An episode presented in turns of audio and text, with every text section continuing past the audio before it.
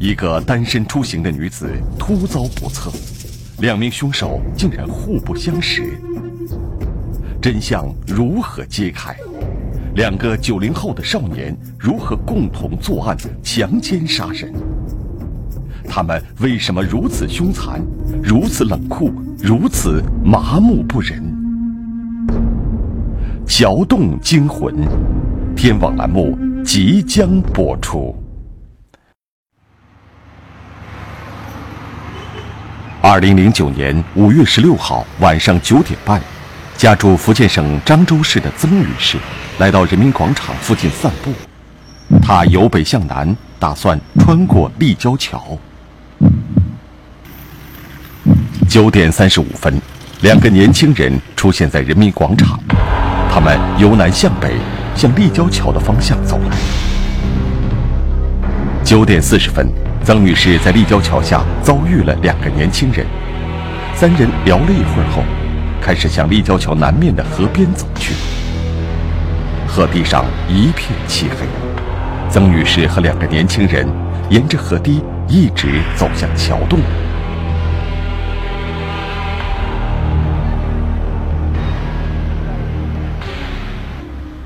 十一点三十七分，布文派出所的报警电话。突然响起。我们派出所民警，有一个女的在喊救命啊，在哪里？南昌东路桥下。曾女士出事。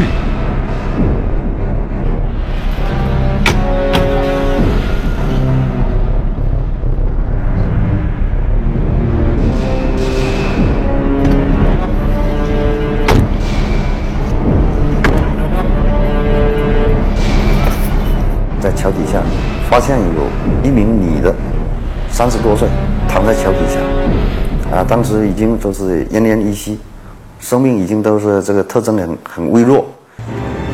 受伤者的衣服已经被血迹染红，他的周围形成了两处瘫状的血泊。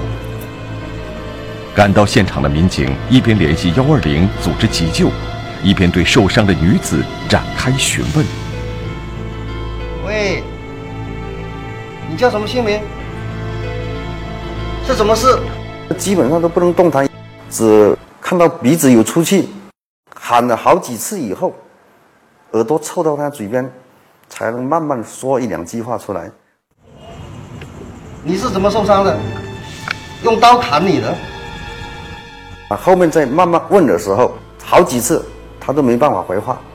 后面是问他为什么，什么事情？因为什么事情？被砍伤了，他说是被抢劫了。民警在询问中得知，曾女士被两个年轻人持刀抢劫了。啊，抢什么东西？手机。还有什么？还有钱。还有一部自行车。他讲了被抢一部手机，啊，一千多块钱，一部自行车，啊，他自己骑的自行车。那我们再问他说，这两名抢劫的人有什么特征啊、长相啊？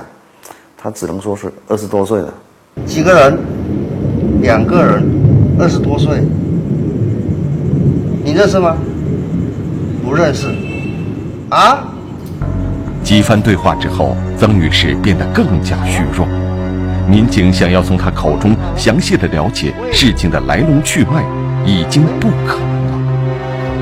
在问话的过程当中，都是用大声喊叫的，耳朵凑到那这个啊，嘴上呢，慢慢的挤出这么几个回答我们这几个问题。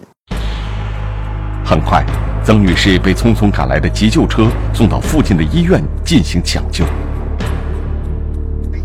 随后，民警在第一时间搜集案件信息。群众反映，在听到呼救声之前，没有人注意桥下发生了什么。桥底下黑乎乎的，晚上夜间行人都看不清楚底下，他只听到声音喊救命，又是很凄惨的。其中有一个那个手机有带个照明灯的那个，打开了一看，看到地上有有血，然后这个群众就及时用他的手机报警了。然而，曾女士凄惨的喊声还是引起了周围群众的注意，有人看到了慌忙逃跑的凶手。目击者就讲说，两个人把一辆自行车抬到桥上面以后，然后两人就骑着自行车匆匆忙忙的走掉了。那其中一名是打赤膊的，没穿上衣。那通过他那个他跑逃跑的方向是往漳州市襄城区的方向逃跑。在民警调查的过程中，从医院传来消息，曾女士因失血过多。经抢救无效死亡，案件的性质突然发生了变化。我们迅速的这个启动了这个命案侦破机制，啊，呃，调集了各方面的这个力量呢，开展了侦破。漳州市公安局以及龙门分局火速调集警力赶赴现场进行勘查。来到现场后，侦查员马上产生了第一个疑问。那个位置很偏僻，这个死者为什么到这个现场？现场只有一条河堤，并没有人行道，死者为什么要在夜里到这个偏僻的地方来呢？我们根据那个现场看，这个受害者是应该说是属于和平的到这个现场，就是说他是没有受到什么控制，应该他是自己走到了这个现场。昏暗的桥洞下没有一丝光亮。他到这里又要做什么呢？现场似乎并没有给侦查员提供现成的答案。难道死者遭遇了抢劫，仅仅是个意外吗？正常来讲是不应该走那条路，所以我们当时判断，就这个女的到那边应该是有目的，她有原因去的那个地方，不是应该是我们当时认为她不是顺路过过去那边被抢。如果这是一起由抢劫而引发的命案，那么案件的形成应该并不复杂。然而，尸检的情况却为案件的起因平添了一道迷雾。死者受到过性侵犯，身上有十几处刀伤，而且有三处是致命伤。凶手的残忍程度让侦查员震惊。一般的这个抢劫案件呢，是。会下这样的狠手，那从他身上这个受伤情况看，可以初步判断，啊，这个犯罪嫌疑人下手这么狠，就是要置这个受害人于死地的。从现场的情况看，侦查员推断，死者应该是受到凶手的尾随，到达桥洞时受到突然袭击，导致财物被抢。抢劫杀人应该是。是肯定的。那么，到底是就是有没有因果关系？认识不认识？因为按照这个嫌疑那个受害人当时表达说他不认识。然而，受害人的手机等财物被抢可以解释，但是让侦查员不解的是，受害人的自行车也被抢走了。什么人连自行车也不放过呢？从死者受伤的程度看，凶手行凶的过程近乎疯狂。他们为什么如此残忍？综合了现场的信息，侦查员试图寻找其中的某种关联。为什么他到现场？他到那个现场是干什么？这个是决定的，就是说这个案件到底是有预谋，是不是熟熟人，有没有因果关系？就是主要是要解决这个问题。二零零九年五月十七号，案发后第一天，根据目击者对嫌疑人的描述，侦查员开始在城区监控中搜寻两名凶手的踪影。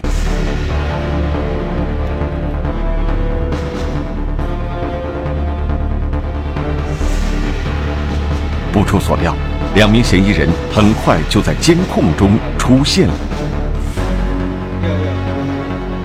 距离案发现场西边二百米有一个工厂，在案发当晚十点二十二分时，两名骑车逃跑的嫌疑人经过工厂的门口，这是侦查员第一次发现他。这个四岔路口拐过来走人行道，他逆线走人行道。十点二十二分时，这个路段刚好没有其他车辆通过，监控的图像虽然有些模糊，但是侦查员能清晰地分辨嫌疑人的特征。坐在自行车后座的人没有穿上衣，这与目击者的描述十分一致。令侦查员兴奋的是，六分钟后，十点二十八分，这两名嫌疑人又在另外一个监控点出现了。第二个地点呢，在一个香城香城中学，香城中学那个监控点，我们又发现了这两名犯罪嫌疑人，啊距离第一个监控点可能已经有有大概有一点五公里了。这两处监控显示，骑车逃跑的两名嫌疑人一直是逆向行驶。逃跑的过程虽然不连续，但是也许把他们出现的点勾画出来，就能发现两名嫌疑人究竟跑到了哪里。大概又过了六七百米，到了新浦路的那个路段那边叫甘仔寺那个监控点呢，又发现了这两名犯罪嫌疑人。然而。侦查员的兴奋并没有持续多久，嫌疑人出现的影像只有三次。过了新浦路以后，这两名嫌疑人就在侦查员的视线中消失了。那个地方岔路会岔路口比较多，可能有一些地方他拐拐到哪一条小巷进去，或者是往哪个方向拐，刚好是我们监控的盲区。那然后到了那一点以后，我们就已经失去了。这两个人的这个影像资料，此时监控所能反映的线索几乎没有。两名嫌疑人究竟跑到哪里去了呢？这台自行车又去了哪里？就在侦查员感到困惑的时候，一个意外的情况出现了：死者被抢的自行车居然被找到了。七号的下午，大约是四点钟左右。死者的丈夫居然发现了死者的自行车在一间路边的一间自行车修理店。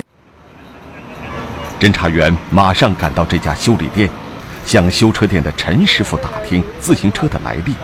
陈师傅反映道：“今天早上他刚刚开张，一个年轻人就过来修车。修车点的那个师傅告诉他说，这个车要修可能要花二。”二三十块，啊，那个人跟跟他讲说，那我付不起，我没钱，那我不如卖给你。那这辆车如果卖给你要多少钱？那修车店的老板就跟他讲说，如果卖的话，那那就是只能卖二十块。陈师傅收购这台车的价格并不高，但是让陈师傅没有想到的是，这个年轻人并没有讨价还价，而是一口答应下来。陈师傅感觉他似乎并不是想要修车，而就是想要卖车。他本能的产生了戒备。这个师傅吧，他又讲了，他讲：“那你，你这辆车你这样子卖给我，他是不是偷来的还是怎么样？”当然不是偷来的。你看我这车车锁都好好的，车锁你看我有钥匙，车锁也好好的，怎么是偷的？这是我原来自己的。听他这么一说，陈师傅也就没有想太多。最后，曾女士的这台自行车以二十块钱的价格成交了。通过体貌特征的比对、目击者的描述、监控录像的显示，与陈师傅的反应十分一致。但是，陈师傅只看到了一个人。拉自行车到这个这里卖的，是一个男青年，身高不高，大概一米六左右。瘦瘦的。侦查员断定，这个卖自行车的人应该就是其中一名嫌疑人。那么，另外一个嫌疑人究竟有没有出现？这台自行车又是经过了哪些地方，最后被卖到这里的呢？侦查员根据三个监控点的显示，勾画了嫌疑人逃跑的路线。发现这个点，然后。这三个点以后，我们就没办法，没有再发现。在监控中，从两名嫌疑人第一次出现到最后一次出现，中间只间隔了九分钟，行程不过六公里。除了他们是逆向行驶以外，画面几乎没有提供其他的信息。侦查员将注意力投射到画面以外，也就是嫌疑人消失的地方。当嫌疑人消失的地点和卖车的地点同时呈现在示意图上时，疑问出现了。消失以后，后来呢，到了第二天早，那个第二天的上午，他到这边卖自行车，他为什么要到这个地方来卖自行车？嫌疑人异常的举动让侦查员感到很奇怪。他卖自行车的地方距离案发现场很近，距离他们逃跑的方位却很远，而且这是两个相反的方向。他为什么要跑回现场附近买自行车呢？两个嫌疑人骑着这部这辆自行车是往南边走，最后消失了。他已经骑到了南边，为什么不在南边那边卖？然后呢，又骑回了，实际上就等于说骑回了现场，再跨过现场往北边去卖。根据修车店陈师傅的反映，这个年轻人来去都是一个人，而且卖完自行车后他是步行离开的。嫌疑人这个反常的举动，似乎只有一种解释：他对现场周围这个区域很熟悉。是不是他居住点或者他经常的活动点是在北边？因为案件发生在靠北边的位置，那自行车也卖在靠北边。这个信息让侦查员找到一丝灵感，龙文警方马上抽调警力，以自行车修理店为中心，对这个区域展开重点的排查和蹲守。案发以后，龙文警方就确定了以物找人的侦破思路。死者的被抢物品中，除了自行车以外，就剩手机了。到哪里去找死者的这部手机呢？再次对嫌疑人逃跑路线分析时，侦查员提出了一种可能：可能这边的话，再往上，有可能就是我们就是说，在北京路这个附近这边，二手手机市场比较比较卖二手手机比较多的这个，那他这种会不会是说抢劫来了以后，到那边是销赃？嫌疑人消失的方向通往漳州市的老城区，这里不但二手手机市场集中。而且流动人口密集，这里会有侦查员想要的线索。二零零九年五月十八号，案发后第二天，侦查员开始对漳州市的二手手机市场展开排查，寻找受害者被抢的手机。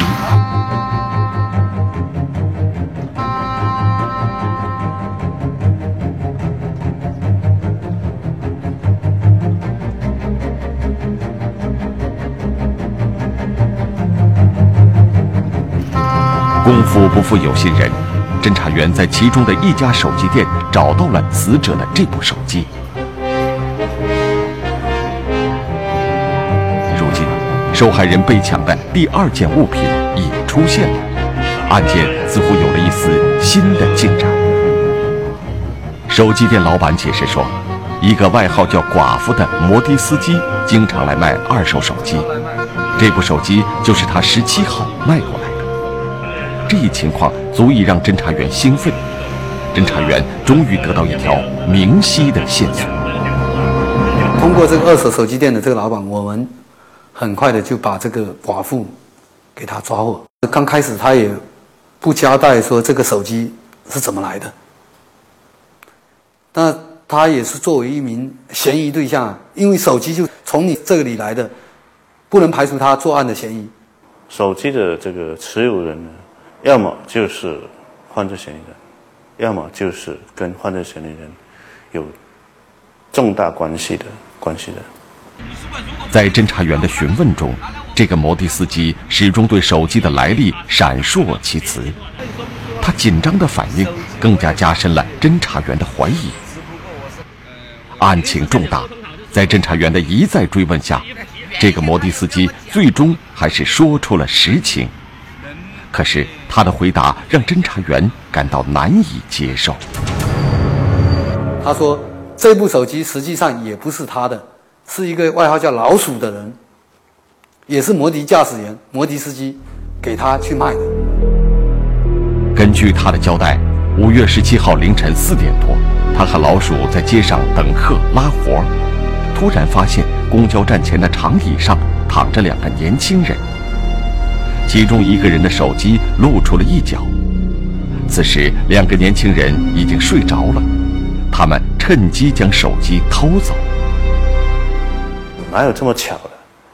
这纯纯纯属是巧合啊，还是另有其他因素？侦查员无论如何也不能接受这样的解释。案发后第一天，手机店老板就收购了这部手机。案发后第二天，侦查员就找到了这部手机。这部手机应该还没有时间被嫌疑人转手。虽然两个摩的司机的年龄和体貌特征都与监控的显示和目击者的描述不符，但是他们和真正的嫌疑人有没有关系呢？他们究竟隐瞒了什么？当时有这种判断，他是不是他认识作案的人？不想告诉我们，不想告诉我们有几种可能性。一个呢，就是说。作案的人跟他可能关系相当密切，他不想出卖他。第二个呢，就是他是不是就是经常在干这种事，他怕说我说出来以后又牵扯到自己。这一次侦查员的追问并没有收获，两名摩的司机一直坚持自己的说法，肯定这部手机是他们偷来的。难道侦查员再次进入了侦查的误区？死者的手机本来在犯罪嫌疑人身上的，居然又被扒窃走了。没有证据来支撑说他所说的是对还是错。应该说他直接作案的这个可能性是不大，但是又没办法证明他这个手机他是不是他偷的，所以当时这个事也就查到这边有点僵住了。龙门分局政委张志全意识到，他们再次遭遇了一道难题：怀疑终究只是怀疑，推断。终究还是推断，如何为他们的怀疑和推断找到足够的证据做支撑呢？如今，死者被抢的两件物品——自行车和手机都被找到了，可是这并没有引导侦查员找到真正的嫌疑人，现场发现的线索几乎也要失效了。五月十八号下午。对案发现场的痕迹检验基本结束了，侦查员得到了两名嫌疑人的 DNA 数据。侦查员首先将嫌疑人的 DNA 输入到违法人员信息数据库中，然后马上进行 DNA 比对。在比对的过程中，侦查员有了一个惊喜的发现：其中一名嫌疑人叫赵长兵，有过盗窃的前科。侦查员发现，赵长兵五月一号刚刚刑满释放，而这起抢劫杀人案发生在十六号，从时间上分析是合理的。经过修车店的师傅辨认，再次确认，赵长兵就是卖自行车的人。侦查员终于锁定了其中一名嫌疑人，可是到哪里才能找到他？赵长斌这个人呢？居无定所，他没有固定的住处，也没有固定的工作，在老乡里面，他们都知道这个人，这个人手脚不干净，然后所以大家都没跟他在来往。那在看守所的时候，也没有人跟他有什么来往。从从看守所一出来，等于说这个人就失踪了，谁也不知道他去哪里。虽然锁定了其中一名嫌疑人，但是案件依然处于焦灼状态，侦查员不得不从长计议。五月十九号，一件既在意料之中又在意料之外的事情发生了。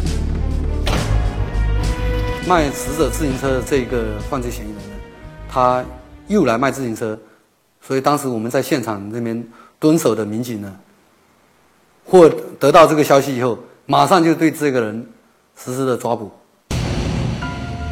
来卖自行车的人正是赵长兵。赵长兵的出现印证了侦查员此前的判断，但是侦查员没想到，案发仅仅三天，他又偷了一台自行车来卖。落网后的赵长兵很快就交代了犯罪事实。他就是监控录像中坐在自行车后座、没穿上衣的男青年。侦查员急切地想要从他口中得知另外一名嫌疑人的下落，可是赵长兵却一问三不知。当初我我不知道他真，嗯，他叫什么名字，我只知道他叫小周嘛。这个小周具体名字叫什么，他不清楚，真的不知道。当时也觉得很诧异，你既然这种案件杀人案件你们都一起做了，怎么会连对方都都不认识呢？我们当时也是觉得说，可能不不大可能。当赵长兵说起两人认识的过程时，侦查员更加觉得难以置信。他也在那桥角睡觉嘛，我也在那桥角睡觉嘛，然后就像他睡在那边，我就睡在这边嘛，然后他就醒了嘛，我还睡着嘛，然后他就过来把我叫醒嘛，叫我起来抽烟嘛，然后一聊一聊就聊聊醉了，然后就认识了嘛。赵长兵五月一日刚刚被释放，他与小周顶多认识十几天，这样的交情能使两人走到一起去抢劫杀人吗？赵长兵交代的是事实吗？又如何找到另外一名嫌疑人呢？二零零九年五月十九号，案发后第三天，第一个嫌疑人赵长兵落网了。但是侦查员无法从他口中得知另外一名嫌疑人的下落。赵长兵交代，他们作案后骑车去了一家网吧，凌晨的时候找了一个公交站睡觉。那这个情况呢，就刚好跟抓获的老鼠跟那个寡妇这两个人讲的说，两名年轻人在那个公家亭那边睡觉，这个这个情况是相吻合的。赵长兵的交代与侦查员前期调查的结果基本吻合。审讯结束后，侦查员并没有得到预想的突破。想要弄清楚另外一名嫌疑人小周的身份，并追踪他的下落，似乎并不容易。但是赵成兵交代的一个细节，却让侦查员看到一丝希望。他他只要有钱，他就会。就去网吧去上网。侦查员迅速找到了案发当晚他们上网的地方，网吧的监控录像显示，五月十六号晚上二十二点四十八分，也就是两名嫌疑人在城区监控中消失后，赵长斌和小周来到这家网吧，在这里，侦查员终于看清了另外一名嫌疑人的真面目。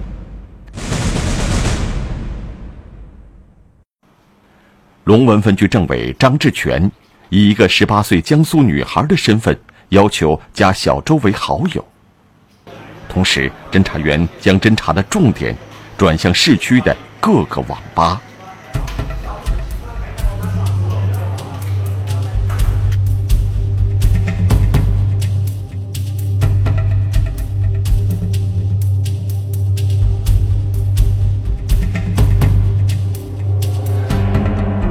五月二十一号晚上，嫌疑人小周同意了张志全的好友添加请求。聊天中，张志全给他发了一张美女的照片。小周似乎一开始就对这个叫云媛的女孩很感兴趣。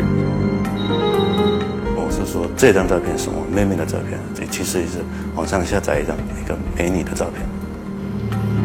聊着聊着，小周竟然提出了见面的要求。张志全意识到，他们抓捕的时机终于来了。告诉我这个网吧的一个十四号的这个位置，指挥我们侦查员迅速赶到这家网吧，真的在这个十十四号这个机子上面抓到了这犯罪人嫌疑人小周，湖南人，真名叫周正本。从这案件呢发生到抓获第一个嫌疑人，我们用了三天时间，那这个案件已经是算成功一半了。那后来抓获第二个人嫌疑人，我们用了五天时间，啊，应该说这个整个侦破工作应该是在高效，啊，有效的运作。两名嫌疑人全部落网后，侦查员发现，他们此前对嫌疑人的种种假想变得十分苍白。本案中残忍的凶手，竟然是两个九零后的孩子，他们作为流动人口的第二代。很小的时候就失去了家庭的庇护，过早的进入了社会。你在家里天天就是一般做事做多少，天天玩嘛，玩嘛就抱，就想就去。后来他亲戚叫我在这里来，我说在家里不好，我说在家里没事做，我就去了。他说我是不是一个人在这边？那然后我说我一个人嘛。然后他问我有没有找到工作，然后我说我没有。但他也他也说他有没有找到工作嘛。然后就一直聊聊聊聊，然后他就说两个合伙嘛。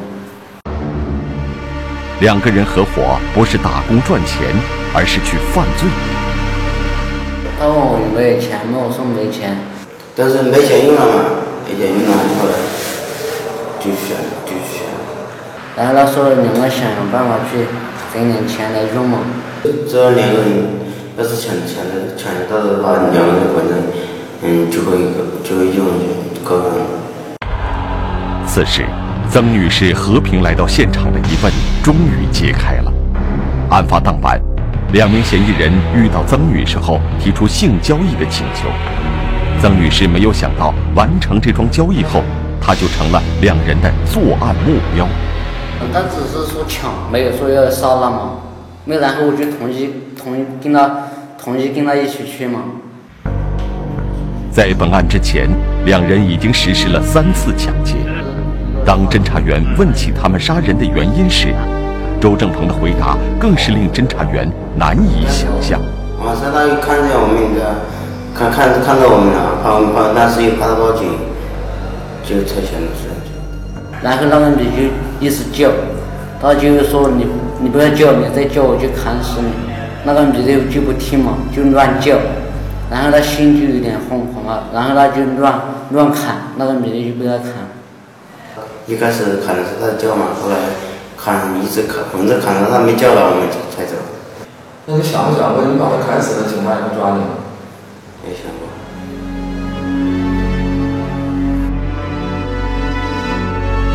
两个年轻人没有形成正确的人生观和价值观，甚至连辨别是非的能力都十分有限。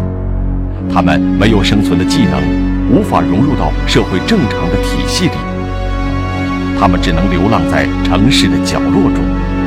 他们发现，只有去抢别人，才能保证自己的生存。他们的犯罪动机盲目而且随意，最终他们对法律的漠视，毁灭了自己的青春。